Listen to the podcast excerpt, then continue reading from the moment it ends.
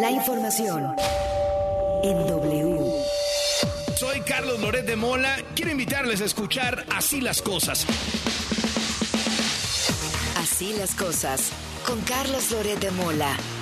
No se lo digan a nadie, pero la radio es mi medio de comunicación favorito. Así las cosas por W. Ya saben cómo se pone. Al aire.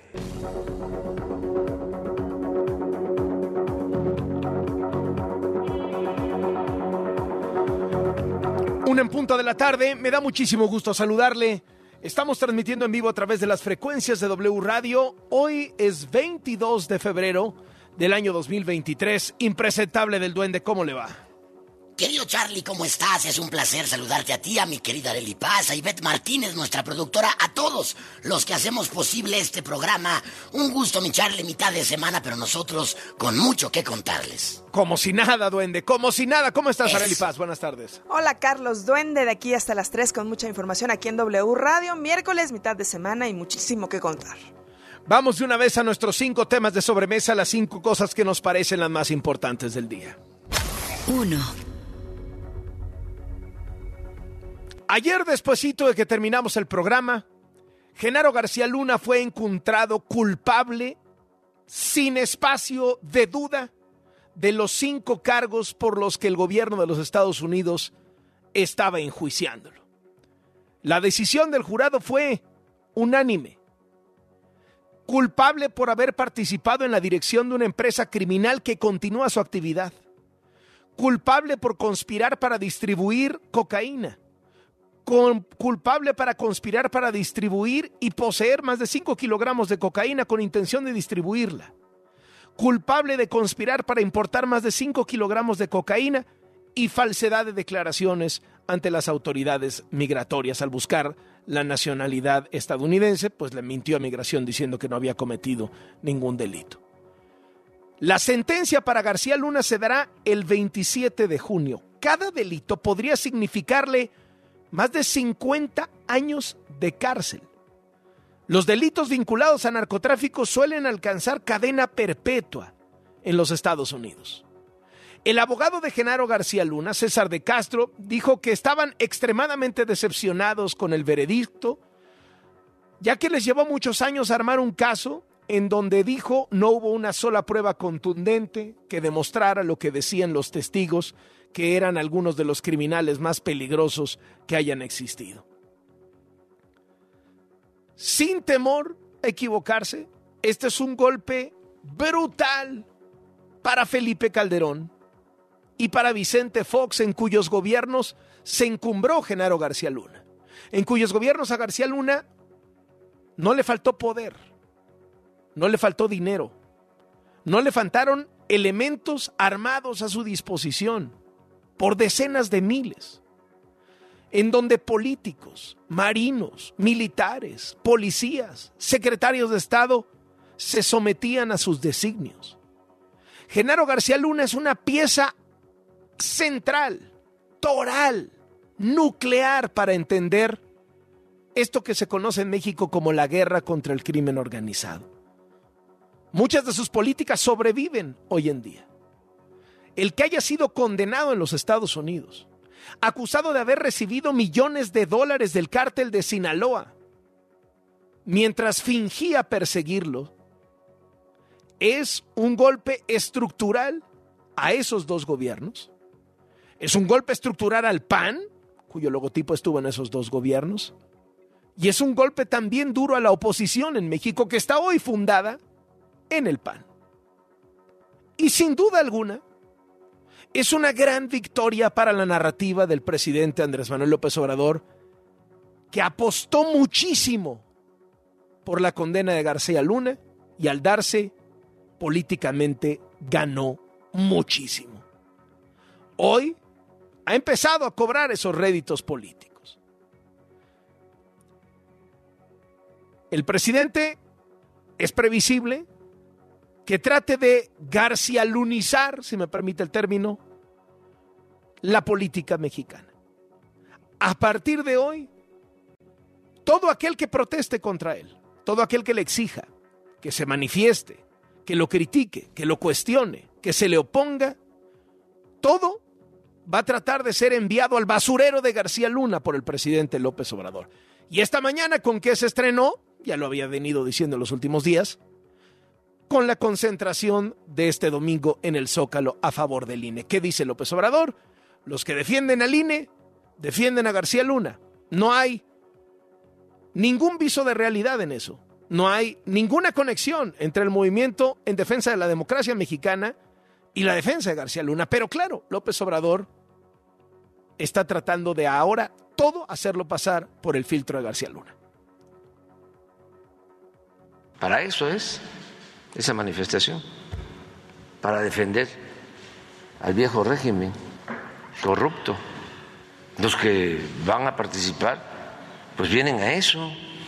¿O ustedes creen que vienen por la ley electoral? No, vienen a decir, el INE no se toca, pero también García Luna no se toca, y en el fondo es el régimen corrupto y conservador no se toca, para eso es.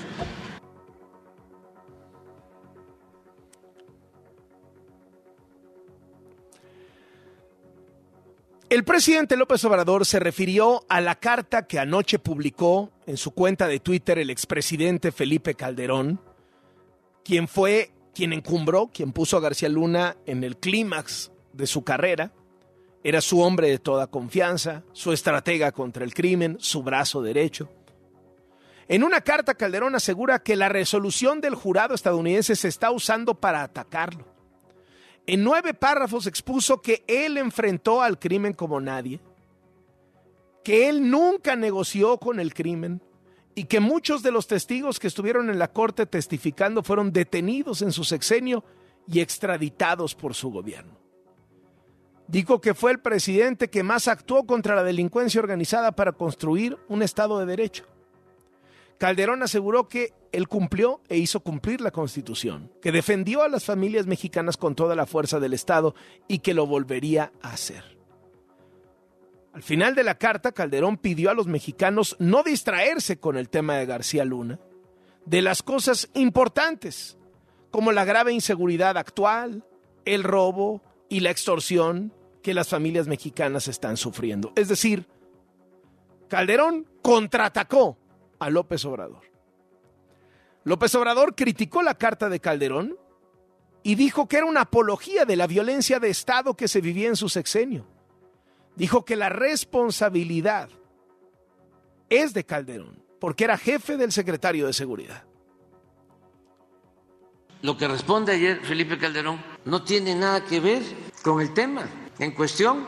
Se va por la tangente, se va por lo que ya sabemos. Dijo que él enfrentó con toda la fuerza a la delincuencia. Eso es lo que él planteó. Pero eso ya lo sabemos. Y ya sabemos también cómo fracasó esa estrategia, porque a partir de ahí se desató esta violencia que todavía se padece en el país. Sí, y así como Calderón piensan muchos. No solo eso, López Obrador le pidió a Genaro García Luna que hable que aún tiene la posibilidad de ser testigo protegido y bajar su sentencia, y que cuente lo que sabía de Estados Unidos y de México. Todavía hay la posibilidad de que García Luna se declare como testigo. Y yo diría, como presidente de México, por el bien del país, que ojalá y lo haga, a cambio de que informe sobre si recibía órdenes o informaba a los expresidentes tanto a Fox como a Calderón.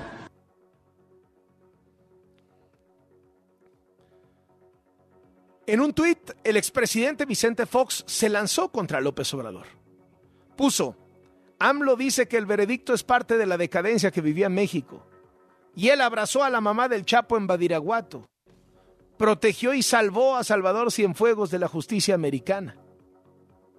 Eso fue lo que puso Fox. Pidió al PAN, López Obrador pidió al PRI y al PAN pronunciarse sobre el tema. El presidente de México es el comandante supremo de las Fuerzas Armadas. Todo está, en el caso del ejército por escrito. Entonces, sí es importante. Y además que este el PAN se pronuncie y que se pronuncie el PRI. O sea, la alianza conservadora se van a deslindar, no se van a deslindar, van a defenderlo.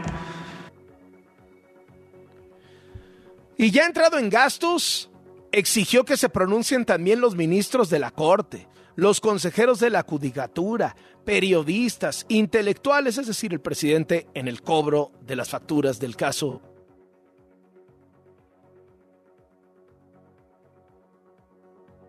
PAN salieron del recinto legislativo, salieron de la Cámara de Diputados, y esto fue aprovechado por los diputados de Morena para empezar a gritar que el que sigue es Calderón, que al que quieren ver en Brooklyn es a Calderón. Sigue Calderón, sigue Calderón, sigue Calderón, sigue Calderón, sigue Calderón. Hoy López Obrador dijo que él no estaba de acuerdo. López Obrador dijo que él no estaba de acuerdo en este grito de sigue Calderón de los diputados eh, de su partido. Dijo que tampoco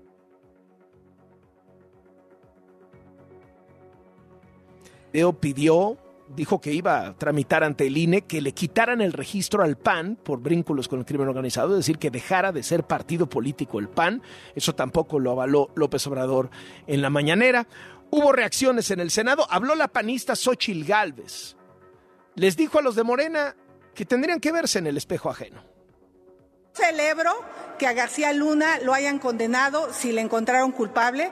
Yo dije que había unas cosas que me parecían un poco risorias, pero seguramente el jurado hizo un análisis cuidadoso de la información que le presentaron y lo declaró culpable. Me da gusto porque sí dejó un legado de muchas cosas en, su pasado, pero hoy veo a muchos políticos siguiendo su ejemplo que seguramente en pocos años van a estar también en el banquillo de los acusados. El senador del Grupo Plural Independiente, Emilio Álvarez y Casa, dijo que los morenistas no tienen nada que celebrar, porque en México no fue enjuiciado García Luna. Y el caso que refieren como mejor ejemplo es el juicio a García Luna. Es muy vergonzoso venir aquí a tratar de defender lo que hace la justicia de otro país y no lo que se hace en el propio territorio nacional. Tienen un nacionalismo converso. Son nacionalistas para defender patrioteramente, pero tiene que ver el juicio García Luna por televisión, porque en este país no se hace justicia. El presidente ha decidido hacer un espectáculo todos los días en la mañanera de lo que se juzga en Nueva York, no de lo que se juzga en la Ciudad de México o en Guerrero, porque acá no se juzga, acá no hay justicia, acá hay un pacto de impunidad, no se está persiguiendo, es más, prefirieron hacer una consulta pitera para no juzgar a Peña o a Calderón o a quien fuere. Bueno, ahí tiene usted lo que dice Emilio Álvarez y Casa sobre este asunto. Eh, la Fiscalía General de la República y la Secretaría de Relaciones Exteriores continuarán con los trámites para que Estados Unidos extradite a García Luna y así pueda juzgarlo por los delitos que se le imputan. El embajador de Estados Unidos en México, Ken Salazar, utilizó su cuenta de Twitter para opinar sobre el veredicto a García Luna. Eh, escribió, el veredicto unánime de hoy muestra el compromiso inquebrantable de Estados Unidos por defender la democracia y tener cero tolerancia ante la corrupción. Demuestra que nuestra búsqueda de justicia es más fuerte que los intentos de criminales por quitar a la gente del, por quitar a la gente el buen gobierno que merece. Déjeme le hago algunas reflexiones. Primera reflexión. ¿No hay un mea culpa de Felipe Calderón? En todos esos párrafos no hay una disculpa, no hay un me equivoqué. Basta un tuit de Vicente Fox, el hombre que permitió a Genaro García Luna crear la AFI, la Agencia Federal de Investigación. Basta un tuit. ¿Qué hay del PAN? Silencio de Marco Cortés, ¿qué hay de Margarita Zavala? Silencio de Margarita Zavala. ¿Y qué hay de Estados Unidos? La DEA, la CIA, el FBI, las secretarías de Estado, la Casa Blanca tenían en Genaro García Luna mucho de oro, chico de oro, su Golden Boy. ¿Qué hay de eso? Y déjeme, le leo un par de parrafitos que puse hoy en mi columna El Universal porque le quieren un. Eh, por si le quieren echar un ojo. El presidente López Obrador debe caminar en una línea muy delgada en estos próximos días. Sacar los merecidos réditos políticos del fallo contra García Luna, porque como le dije, apostó y ganó, sin permitir que Estados Unidos ponga a México en el banquillo cobrar a sus rivales el haber dado todo el poder a un hombre internacionalmente descalificado, sin exponerse él mismo a que en el futuro le pase lo mismo. ¿Cuál es el límite para sacar, para sacar jugo político del fallo contra García Luna? Para López Obrador debe estar muy claro.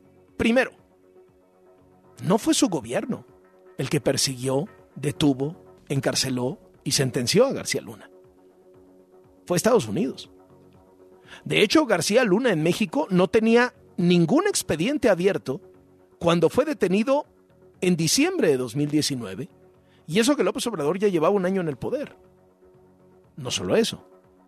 La primera orden de aprehensión contra García Luna en México se obtuvo más de dos años después de que ya estaba en una cárcel americana. Esa es una frontera de López Obrador para poder vanagloriarse el caso. Segundo, y esto es especialmente cuidadoso. En el marcador del juicio de Brooklyn, López Obrador está empatado con Calderón.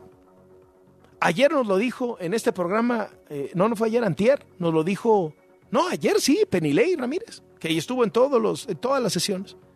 Nos dijo, empatado el marcador, una mención, López Obrador, una mención a Calderón. Primero se dijo que Calderón había dado la orden de proteger al cártel de Sinaloa vía su entonces secretario de Seguridad Pública. Y luego que el cártel de Sinaloa había dado 7 millones de dólares al movimiento político de López Obrador vía su entonces subsecretario de Seguridad Pública.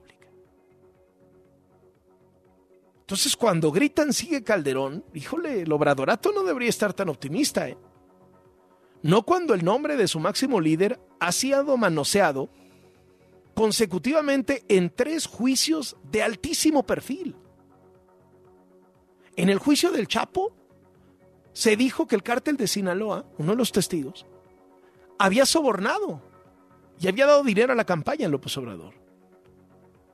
En el caso Cienfuegos, cuando detuvieron al que fue secretario de la Defensa Nacional en México, el general Cienfuegos, el nombre de López Obrador salió manoseado como quien intervino y convenció a Trump no para enjuiciar a Cienfuegos, no para declararlo inocente, no, para liberarlo por razones de Estado. Y tercero, ahora que salió manoseado su nombre de nuevo en el caso García Luna. Esto no le quita lo histórico al juicio. ¿eh? Por tratarse García Luna, ¿de quién se trata? Todopoderoso, creador de la AFI, inventor de la Policía Federal, de Plataforma México, hijo predilecto de la DEA, la CIA, el FBI, la Interpol, con presupuesto ilimitado, con millones de dólares que recibió de México y de los Estados Unidos, con decenas de miles de elementos a su servicio en la AFI, en la Policía Federal, con políticos, militares que estaban a sus órdenes, el que diseñó la guerra contra el crimen organizado y cuya estrategia de combate al narco perduró años después. No le quita lo histórico, pero me parece que el presidente de México, que desde luego para, este, para su narrativa este es un gran triunfo, me parece que tendría que ser mucho más cuidadoso. Como dicen los de las barbas del vecino, así, tal cual. Vamos al siguiente tema de sobremesa. 2. no todo fueron buenas noticias para López Obrador, porque ayer mismo la Suprema Corte de Justicia de la Nación, concretamente el ministro Pérez Dayán, admitió a trámite las acciones de inconstitucionalidad promovidas por la oposición contra el primer tramo del Plan B de la reforma electoral que propuso el presidente López Obrador y que busca descuartizar al INE. Pero no solo eso. El ministro Pérez, Day, eh, eh, dijo, ministro de la Suprema Corte, en lo que vemos qué pasa con este asunto, se suspenden los efectos de esta primera parte del Plan B. No se van a aplicar en las elecciones del Estado de México y de Coahuila, que son ya en unos meses. Esta posición del ministro Pérez Dayán, esta posición valiente del ministro Pérez Dayán, irritó muchísimo al gobierno federal. La presidencia de México sacó un comunicado de la Consejería Jurídica diciendo, pues no nos han notificado, nos parece inaudito lo que hace el ministro y vamos a impugnar esta decisión. Mientras en el Senado, ¿qué está pasando? Verónica Méndez, ¿cómo te va? Muy buenas tardes. Qué gusto saludarte, Carlos. Muy buenas tardes. Desde esta mañana inició la discusión sobre la segunda parte de la reforma electoral, la cual se prevé sea aprobada, dado que Morena y sus aliados tienen los votos suficientes para ello y se pueda remitir al Ejecutivo para su publicación. En tanto, en el debate, la senadora del PAN, Indira Rosales, aseguró que el plan B es para que Morena se pueda robar las elecciones el año que entra. Por eso llamó a defender la democracia con la marcha del próximo domingo. La, reforma pone en riesgo la estabilidad social de este país, advierte Dante Delgado de Movimiento Ciudadano, mientras que Mónica Fernández de Morena, quien presentó el dictamen, dijo que sacando la cláusula de vida eterna ya se subsana el procedimiento legislativo de la reforma electoral. En tanto, los senadores de Morena han desplegado en este momento una manta gigante eh, en contra del mitin del próximo domingo en defensa del INE, pero le han puesto el rostro de Genaro García Luna, Carlos, y con la leyenda de El INE no se toca, García Luna no se toca, Lorenzo Córdoba no se toca, Felipe Calderón no se toca, Vicente Fox no se toca. Es lo que se lee eh, y las consignas en esta manta que acaban de desplegar en este momento en el Salón de Plenos mientras se discute la parte que falta, las cuatro leyes que faltan del Plan B electoral que se prevé quedan aprobadas esta misma tarde, Carlos. Muchísimas gracias y estamos en contacto, Vero. Claro que sí, un abrazo. Hasta luego, siguiente de sobremesa. 3. Los datos financieros de hoy con Valeria Moy. Valeria encabeza el IMCO y es comentarista financiera de este programa. ¿Cómo te va, Valeria? Muy buenas tardes. Hola Carlos, buenas tardes. La semana pasada anunciamos que como parte de su nueva estrategia, la empresa mexicana FEMSA iba a vender la participación accionaria que tiene en la famosísima cervecera holandesa Heineken. FEMSA tiene o tenía ya el 14.74 de las acciones de Heineken. No es una participación menor, es una participación importante. Después de este anuncio de FEMSA, Heineken anunció que le recomprarían o que le comprarían a FEMSA algunas de estas acciones. De tal forma que después de la compra que hizo Heineken a FEMSA de sus propias acciones, la participación de FEMSA en esta cervecera se redujo de 14.74 a 8.3. Es decir, todavía le quedan a FEMSA pues muchas acciones, mucha participación accionaria de esta empresa cervecera. Bueno, pues recientemente Bill Gates anunció que él también quería acciones de Heineken, que él le iba a comprar estas acciones a FEMSA y compró un total de 3.76% de la tenencia accionaria de Heineken. Es interesante la transacción porque por un lado se comenta en todos lados que Bill Gates no es un gran cervecero, que no le gusta mucho la cerveza, pero bueno, claramente esto no se trata de si él toma cerveza o, o sí toma cerveza. O no toma cerveza, más bien de que cree que la cerveza pues es un buen negocio. Entonces le compró directamente así en términos personales, le compró 6.65 millones millones de acciones y le compró 4.18 millones de acciones a través de la fundación, esta famosísima fundación Bill and Melinda Gates Foundation. Es interesante la transacción porque pues mientras unos están teniendo problemas accionarios, otros están comprando importantes cantidades o importantes participaciones accionarias en empresas. Por otro lado, Carlos, un tema que me parece importante resaltar es el comentario que hizo ayer el subgobernador Jonathan Heath, el subgobernador de Banco de México, respecto al salario mínimo y a la inflación. Hay que recordar que al inicio de la administración del presidente López Obrador se anunciaron, pues con bombo y platillo, muchos incrementos muy altos al salario mínimo. Me parecen importantes estos incrementos, además como una deuda histórica que se había tenido en ese sentido. Y siempre había existido el temor de que este incremento en el salario mínimo iba a repercutir en un incremento en la inflación y posiblemente en el desempleo. Durante los primeros años, los primeros incrementos que se dieron a este salario, pues vimos que no repercutió en inflación, vimos que no hubo grandes cambios en el empleo y en consecuencia pues se dieron más aumentos al salario mínimo. Jonathan Heath dijo que ahora sí, que ya no es momento de dar aumentos tan grandes en el salario mínimo porque es posible que este incremento en el salario mínimo esté presionando al alza los salarios medios, el promedio de salarios de una economía, lo cual presionaría al alza también la inflación. Dijo también, y esto ya lo habíamos comentado en este espacio, Carlos, que al principio de la pandemia o al principio cuando vimos esta época inflacionaria se había argumentado que la inflación era pues básicamente importada, pero que eso ya pasó, ¿no? Ya ahora no es tanto la presión externa sobre la inflación, incluso la inflación en otros países como en Estados Unidos ya empieza a descender y en México seguimos con estas presiones. Entonces dijo que había que tener mucho cuidado porque hay que enfocarnos ya en los factores internos que están generando una inflación más alta de lo que nos gustaría ver. En particular, hizo referencia al caso del salario mínimo. Interesante reflexión, me parece, Carlos. Bueno, estamos al pendiente y muchísimas gracias. Son las 13 horas con 26 minutos. Valeria Moy encabeza el IMCO y es comentarista financiera de este programa. 4. Nicaragua tiene un dictador. Daniel Ortega es un dictador sanguinario y atroz. Su más reciente desplante es haberle quitado la nacionalidad a una serie de figuras nicaragüenses conocidas en distintos ámbitos, las artes, la cultura, en todo el mundo, porque lo han criticado. La última elección, hace un par de años, en donde ganó otra vez en las urnas, lo logró gracias a que encarceló o exilió del país a todos los candidatos de oposición. Es un dictador sanguinario acusado de asesinatos políticos, de tener presos políticos. ¿Y cómo lo trata López Obrador? Con un candor, con un cariño. Ayer al final de la mañanera le preguntaron al presidente cuál era su opinión sobre la violación a los derechos humanos que cometió el presidente Ortega contra escritores, académicos, activistas, periodistas, a los que le quitaron la nacionalidad. Y entonces dijo, no, no, no, ya vámonos a desayunar, mañana les hablo de eso. ¿Y hoy qué hizo? Mostró una carta que le mandó al dictador Daniel Ortega. Este presidente, que es un especialista en descalificar, insultar, calumniar, que es fácil con los calificativos, viera usted con qué cariño, con qué respeto se refiere al dictador de Nicaragua.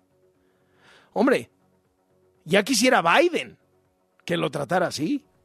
Ya quisieran los papás de niños con cáncer que los tratara así, las feministas, las víctimas de la violencia, las mamás de las guardias, ya quisiera. ¿Qué tal la carta al dictador, duende? Dígame si no es una chulada. Querido Charlie, eh, perdón, pero es que no es una carta, hermano. En realidad, no es una carta, es un poema a la salamería. Es un poema a la salamería. Eh, ¿Me permites leerla, Charlie, aquí en tu espacio, de favor? No, no, Eh, no, por la favor, duende, por favor. Sí, eh, por favor, este. Sí, porque este es un poema. Gracias por la música, Ivetsita. Gracias. Me permito transmitirle un cordial saludo y los mejores deseos para usted, su familia y todo el hermano pueblo de Nicaragua. Recientemente nos han llegado diversas expresiones de malestar por la situación de ciudadanas y ciudadanos nicaragüenses, miembros de diversas organizaciones políticas, que actualmente se encuentran en prisión en su país. Entre ellos, de manera particular, nos preocupa el caso de la señora Doña María Telles, cuyo estado de salud... ¿No es Paco Stanley? Cuyo estado de salud... Oye, ¿cómo decía Paco Stanley, duende? ¿Cómo decía Paco Stanley? ¿Qué razón tenía mi madre? Cuando puso el Cristo en mi cabecera. No, es una carta de amor a un dictador. Siga leyendo, siga leyendo la carta de López Obrador, no nos Sigo, distraigamos. Sigo, sigo. Nos preocupa el caso de la señora Dora María Telles, cuyo estado de salud, según nos informan, es delicado. En consecuencia, queremos reiterarle a usted la disposición y voluntad de nuestro pueblo para recibir a la señora Telles en México, evitando fines protagónicos, con el único propósito de que reciba la atención médica necesaria y pueda permanecer en nuestro país eh, si así lo solicita y si es su voluntad. No, espera, espera, sigue más, sigue más. Eh, Échala, échala. Este planteamiento responde a razones humanitarias. Reitero, eh, no nos mueve otro interés más que la hermandad con el pueblo de Nicaragua.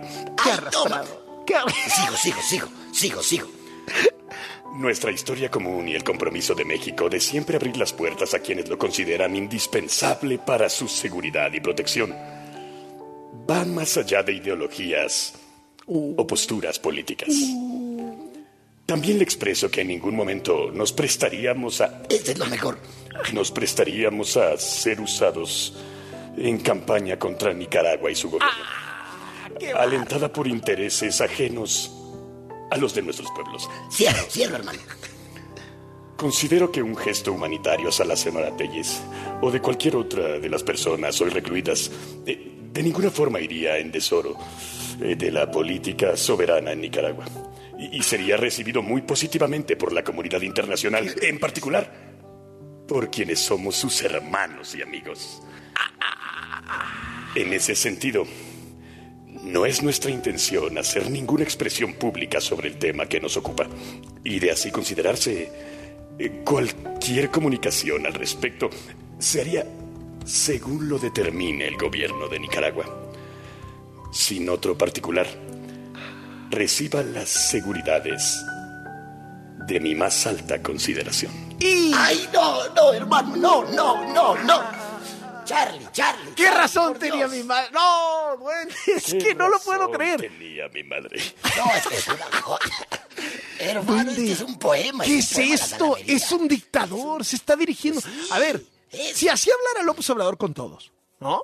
Claro. Porque puede ser su estilo, ¿no? Que digas, oye, lo que, lo que asombra es cómo se refiere a los papás de niños con cáncer, a las mamás de las guarderías, a los que protestan por la falta de medicinas, cómo se refiere a científicos, a académicos, a las feministas, cómo se refiere a las mujeres, a las víctimas de la violencia, cómo se refiere a intelectuales, a escritores, a los cineastas.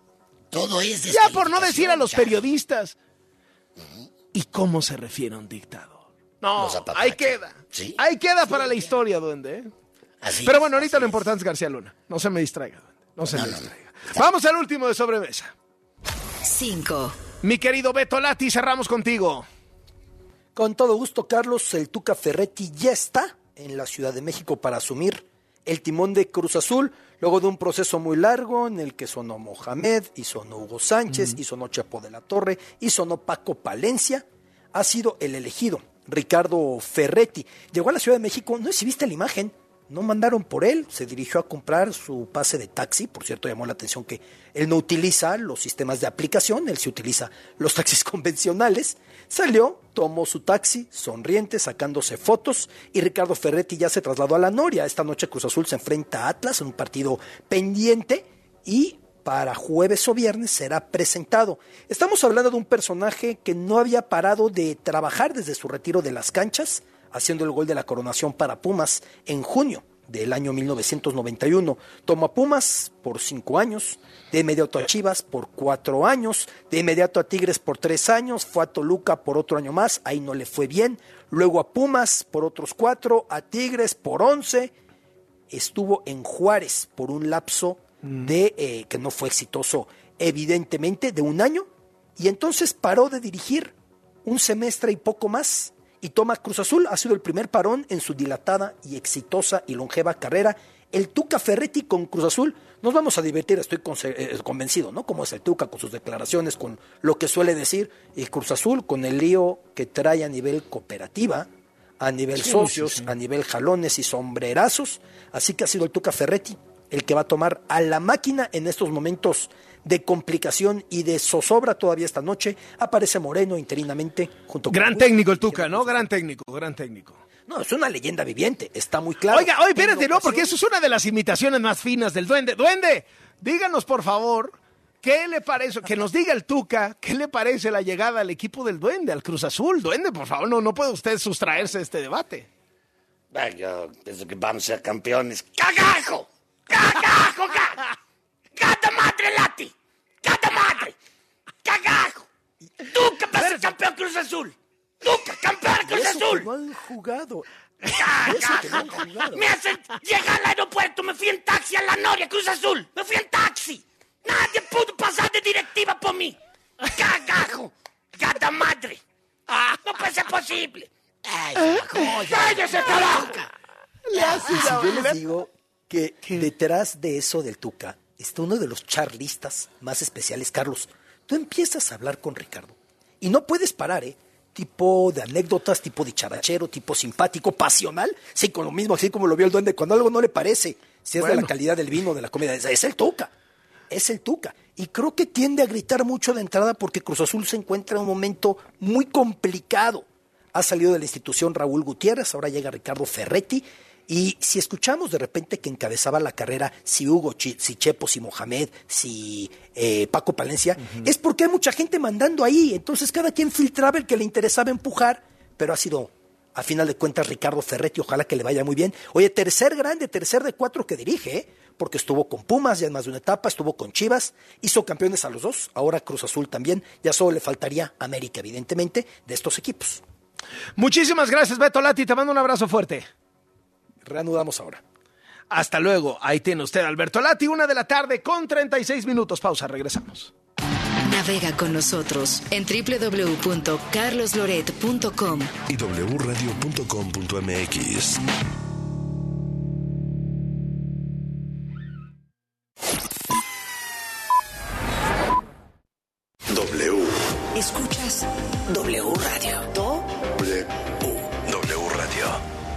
radio, es W. Escuchas W Radio. Una estación de Radiopolis. W Radio. Do, Si es radio. es W. En Chedragui por ti cuesta menos la cuaresma. 20% de descuento en todo el departamento de pescados y mariscos. Este 21 y 22 de febrero. Asiste a Residuos Expo, el evento líder especializado en la gestión de residuos. 7, 8 y 9 de marzo en Centro City Banamex, Ciudad de México. El punto de encuentro de la industria que presenta la innovación, tecnologías, maquinaria, soluciones y conferencias para el correcto manejo de los residuos. Regístrate en línea para asistir sin costo en www.residuosexpo.com. Nuevas colecciones en Casa Palacio Antara. Renueva tus espacios con lo mejor de la temporada y aprovecha hasta 30% de descuento más hasta 15 mensualidades sin intereses. Vive totalmente Palacio. Promoción válida hasta el 12 de marzo de 2023. Consulta términos, condiciones y CAT en tienda. En Office Depot, 30% de descuento en todas las sillas, escritorios y muebles de oficina. Laptop HP de 8 GB de 14,999 a 9,999 pesos. Válido el 24 de febrero. Esta temporada de cuaresma, en La Comer y Fresco, disfruta de la mayor calidad, variedad y frescura en pescados y mariscos. Llévate el filete supremo a solo 84 pesos el kilo y el camarón coctelero chico a solo 149 pesos el kilo. Aprovecha esta oferta en tienda y en línea. ¿Y tú vas al súper o a La Comer? Hasta marzo 2. Ven a Electra y enamórate a primera vista del colchón Restonic Matrimonial Hunter con 45% de descuento. Llévatelo a solo 3,499 pesos de contado. Vigencia hasta el 6 de marzo. Restonic, el colchón de tus sueños. Si eres proveedor inscrito y activo en el Registro Nacional de Proveedores al 31 de diciembre de 2022, esta información es importante para ti. Refrenda tu registro. Tienes hasta el 28 de febrero para hacerlo. Es fácil y rápido. Solo necesitas tu e-firma activa y vigente. Hazlo en rnp.ine.mx. Recuerda, si no realizas tu refrendo, el 1 de marzo se cancelará tu registro y no podrás proveer tus bienes o servicios a los actores políticos. INE. ¿Sabes qué hace la CNDH? No, realmente no. En la CNDH, tus derechos son nuestra prioridad. En 2022 publicamos 302 recomendaciones, la cantidad más alta en la historia de la comisión. Si presentas una queja, hoy te atendemos más rápido. Hemos logrado reducir los tiempos de atención a quienes han sufrido violaciones a sus derechos. Por una auténtica Defensoría del Pueblo, acércate y conócenos.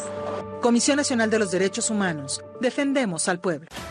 Si no quieres quedar peor que una piedra, mejor no consumas crack o piedra. Consumirla daña tu cerebro y tu corazón, causando ansiedad y paranoia. Ahora el narco le añade fentanilo para engancharte desde la primera vez. Y el fentanilo mata. No te arriesgues. Si necesitas ayuda, llama a la línea de la vida 800-911-2000. Secretaría de Gobernación, Gobierno de México. La COFESE trabaja para que elijas entre mayores opciones los bienes y servicios que más se ajustan a tus necesidades. Cuando tuve que cambiar mis lentes, fui a la óptica que me da gratis el examen de la vista. Cuando perdí los míos, fui a la tienda nueva que tenía muchas opciones de diseño. Yo siempre compro los armazones en la plaza, porque ahí salen más baratos. Con competencia, tú eliges. Más competencia para un México fuerte. Comisión Federal de Competencia Económica. Visita cofese.mx. Casa y estilo. Descubre nuestras colecciones en exclusiva y haz de tu hogar un palacio. Obtén hasta 30% de descuento y hasta 15 mensualidades sin intereses. Febrero 17 a marzo 12 de 2023. Soy totalmente Palacio. Consulta términos en elpalaciodehierro.com. Por ti cuesta menos este martes y miércoles de Chedragui. Manzana Golden Chica en bolsa 24.90 kilo. Papaya Maradol 16.90 kilo. Y zanahoria 6.90 kilo. Este 21 y 22 de febrero. W. Escuchas W Radio. W. W Radio. Si es radio, es W. Escuchas W Radio. Una estación de Radiopolis. W Radio. W. Si es radio. Es W. Síguenos en Facebook. Loret Carlos, W Radio MX. Así las cosas.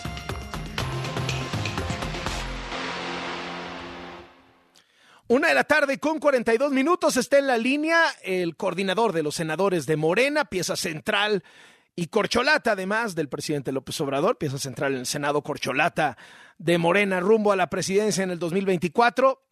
Ricardo Monreal, no diría que la corcholata favorita, ciertamente, pero Ricardo Monreal es una de las corcholatas, de las cuatro por lo menos más visibles de Morena de cara a la sucesión presidencial. Senador, qué gusto, muy buenas tardes. ¿Qué tal, Carlos? Buenas tardes a ti y a todo tu auditorio. Déjeme primero preguntarle por eh, en qué nivel se encuentra en este momento el Monrealómetro, en donde 10 Ah. es me voy de Morena, 0 es me quedo y soy el candidato presidencial. Bueno, no, no, no, me quedo, me quedo. Ayer reunión Me con quedo, Claudia yo- Sheinbaum, beso, Sí, abrazo y que está- apapacho.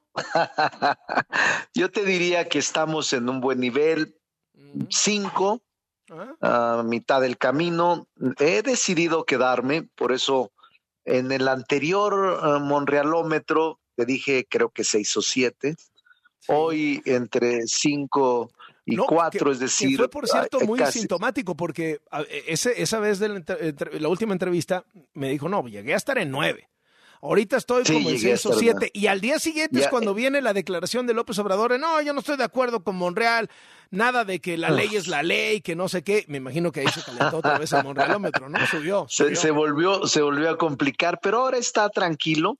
Y lo de ayer de Claudia Sheinbaum eh, fue una invitación que este, habíamos convenido luego de que estuvo en la plenaria del grupo parlamentario eh, el mes pasado. Entonces, es una visita de cortesía en reciprocidad de que ella aceptó venir al grupo y fue una reunión, Carlos, amigable, tranquila, distensada, relajada, en la que platicamos de todo y en la que incluso me mostró ahí algunos de los edificios o de los lugares históricos como el Cabildo, la campana de Dolores o la campana que estaba en la ciudad y algunos elementos icónicos de eh, la jefatura de gobierno. Amable la, la reunión y relajada también. Y, y, y, y, le gustó a Ricardo Monreal su oficina, así como para... Me gustó como para el 24. No, no, no. Eh, no, no, no, fue una, la verdad es que fue, nos tomamos un té y un café. No, yo sé, pero a ver, yo, lo, lo, pregunto con, con, digamos, con muchas de las lecturas políticas que hay sobre la mesa, y es bueno, a ver, si ya López Obrador se decidió por Claudia Sheinbaum, un muy buen escenario para Marcelo Ebrard podría ser la coordinación del Senado, que mire cómo la ha, ha, tenido Monreal este sexenio, y un muy buen escenario para Monreal podría ser la candidatura a la jefatura de gobierno.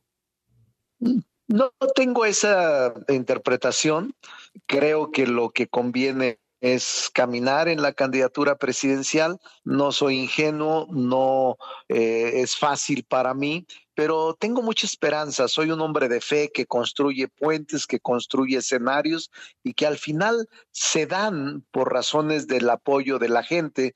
No ha sido para mí nunca en la historia de mi vida eh, cosa fácil el caminar a los puestos de elección popular. Siempre he caminado en la adversidad y siempre he salido adelante gracias al respaldo de la gente. Ahora no será diferente, Carlos, y así lo veo con mucha seriedad y claridad en el horizonte inmediato. Eh, ahora, han pedido cinco encuestas, ¿no? Para definir al candidato presidencial de Morena. Entiendo que tanto Monreal como Ebrard han dicho que sean cinco encuestas. Eh, yo me pregunto si en el fondo las casas encuestadoras no son el pulgar, el índice, el dedo del corazón, el anular y el meñique, y los cinco son dedos de López Obrador. No lo creo, porque ya estar cinco alineadas en un propósito fundamental, no creo que eso suceda. Yo creo que le da más certeza eh, política, más certeza incluso de legalidad interna, un proceso en el que estemos de acuerdo con esas cinco encuestadoras que pueden ser incluso nacionales o exteriores y que tres sean las principales, dos que actúen como encuestas espejo. No pueden equivocarse las cinco, aunque intentaran poner de acuerdo a las cinco o establecer compromisos de tipo personal eh, desvirtuando las mismas. Yo no creo eso, Carlos.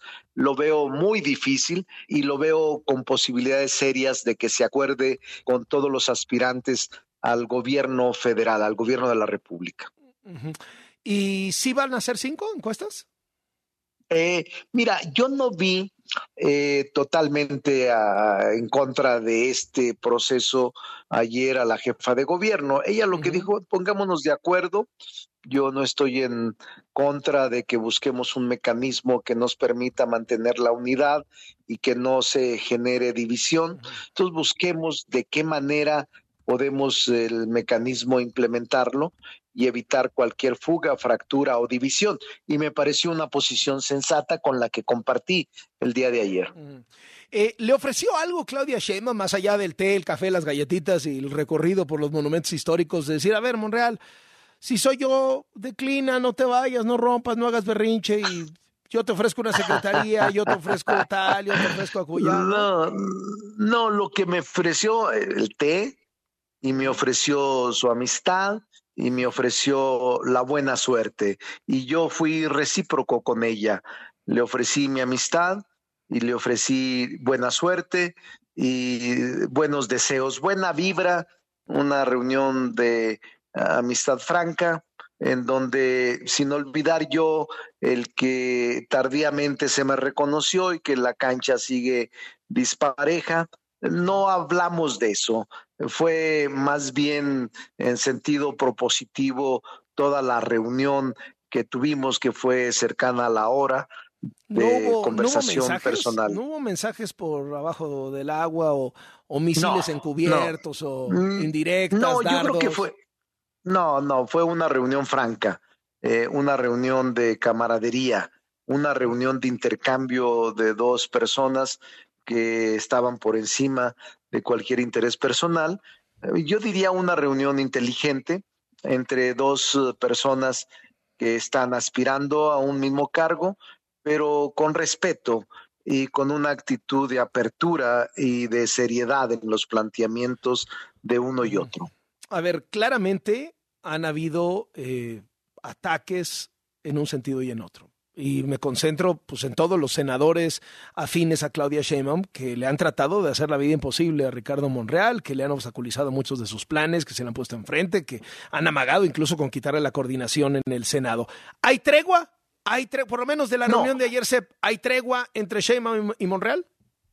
Mira, hay una buena relación y hay una actitud de ambos de privilegiar el interés general, que es la ratificación del triunfo en el 2024. Eso sí hay. Hay la preocupación de mantener esta cohesión por el bien del movimiento. Y te diría, si yo estoy planteando la reconciliación del país, si soy capaz de sentarme con la oposición, celebrar acuerdos y respetarlos, si tengo la habilidad de poder convencer a la oposición más dura del país y que votemos juntos iniciativas y reformas constitucionales, ¿por qué no hacerlo al interior, Carlos? creo que lo primero que tiene que demostrar uno es estar bien en casa y la reconciliación empezar por la casa. Eso es lo que he hecho tanto con el propio secretario de gobernación, con el canciller eh, y ahora con ella. En estas dos semanas me he reunido en distintas ocasiones con los tres y hemos conversado acerca de nuestro trabajo, pero también acerca del futuro del país. ¿La decisión está tomada para Ricardo Monreal? ¿No se va ni se irá de Morena?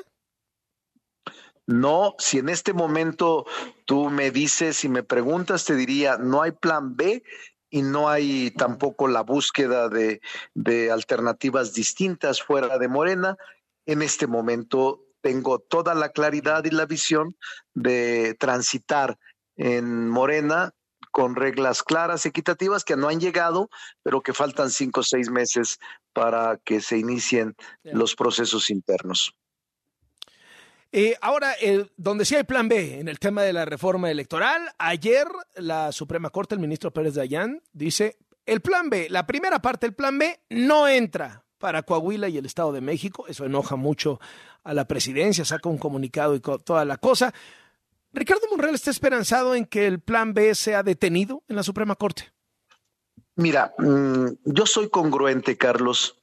Yo voté en contra, argumentando que había bloques de inconstitucionalidad dentro de las normas que se aprobaron por mayoría. Presenté un voto particular y sigo pensando igual. No voy a retractarme y tampoco voy a negar lo que yo hice con toda conciencia frente a la reforma electoral de las seis leyes. En efecto, ayer, eh, por vez primera, el ministro Pérez Dayán, eh, como ponente, eh, concede la suspensión provisional de los actos reclamados contra estas dos leyes para que sean aplicados en Coahuila y en el Estado de México. Es decir, las dos leyes en vigencia desde diciembre del año pasado, que es la ley de responsabilidades y, la otra ley de publicidad, las dos leyes quedan suspendidas en la aplicación, al menos en los dos territorios donde habrá elecciones el próximo mes de junio. Entonces, eh, falta por resolver la suspensión definitiva y falta por resolver el fondo del amparo interpuesto o la acción de inconstitucionalidad que se haya planteado contra estas dos leyes. En uno y en otro caso se tiene que resolver y se tiene que dictar una resolución al fondo del planteamiento que se han hecho por las minorías parlamentarias o por los partidos políticos. Eh, línea de tiempo en el Senado. Hoy se aprueba en el Senado y ya se publica, etcétera, y ahora sí a la Corte. Sí, línea de tiempo. Estamos en la discusión en este preciso momento. Estamos en la discusión en lo general. Luego vendrá la discusión en lo particular.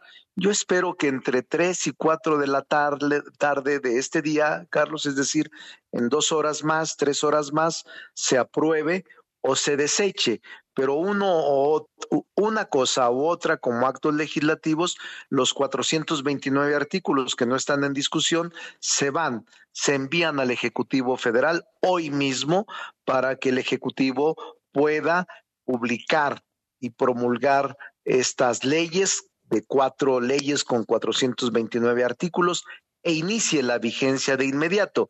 A partir de eso, en cualquier momento se puede interponer el juicio, el recurso o la acción de inconstitucionalidad contra los actos del legislativo que nosotros hemos emitido. Esa es la línea del tiempo, que es una línea que puede ser esta misma semana cuando se agote toda la instancia del planteamiento jurisdiccional. Y no solo eso, Carlos, sino que el artículo 92 constitucional, por aquellos que están preocupados por el tiempo de análisis de la Corte eh, y por todos los temas que tiene la Corte, hay una facultad expresa que pueden ejercer cualquiera de los dos presidentes de las cámaras para solicitar a la Corte lo considere el asunto prioritario e inicie de inmediato su análisis y su posible resolución. Así es de que no hay problema porque el tiempo nos pueda eh, rebasar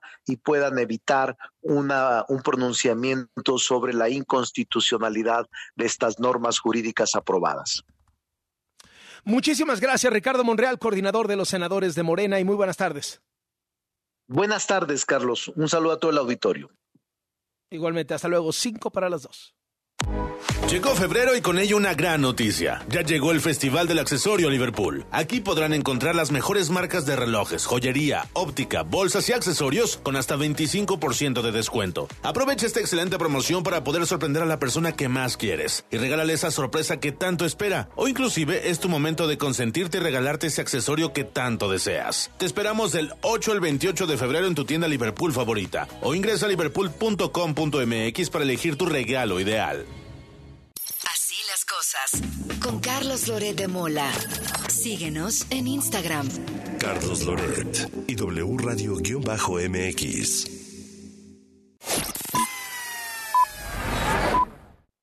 W. Escuchas W Radio. Do. W. W Radio. Si es radio, es W. Escuchas W Radio. Una estación de Radiopolis. W Radio. Si es radio. Es W. En Chedragui por ti cuesta menos la cuaresma. 20% de descuento en todo el departamento de pescados y mariscos. Este 21 y 22 de febrero. Ven a Electra y enamórate a primera vista del colchón Restonic Matrimonial Hunter con 45% de descuento. Llévatelo a solo 3,499 pesos de contado. Vigencia hasta el 6 de marzo. Restonic, el colchón de tus sueños. En Office Depot, laptop HP de 8 GB de 14,999 a 9,999 pesos. Multifuncional Epson de 5,399 a 4,299 pesos. Válido el 24 de febrero. Destapando memorias. Con Charlie de la Mora. ¿Te acuerdan de mí? No me falles. En 1962 surgió la revista de historietas Lágrimas, Risas y Amor, cuyo nombre terminó finalmente en Lágrimas y Risas. Publicado por Editorial Argumento y después Editorial Vid, fue una revista muy popular, cuyas historias llegaron a trascender al grado que fueron adaptadas para el cine y la televisión. La mayoría de los argumentos fueron escritos por Yolanda Vargas Dulce y Guillermo de la Parra. Entre las historias que fueron adaptadas de esta revista a la televisión y el cine están Rubí. Rubí, buenos días. Ayer te estuve esperando en el café. Perdóname, se me olvidó. ¿Nos podemos ver hoy? No tengo muchas cosas que hacer. Con permiso. Gabriel y Gabriela. muy bien. Luciendo su porte y, y su salero. Si solo lo hicieras para entretenerte, menos mal. Pero la razón es otra. Confiésalo. Sí, tienes razón, Gabriel. Rarotonga, Amor en Oriente, cuyo título al pasar a la televisión quedó como El pecado de Uyuki. Te ves lindísima, Yuriko.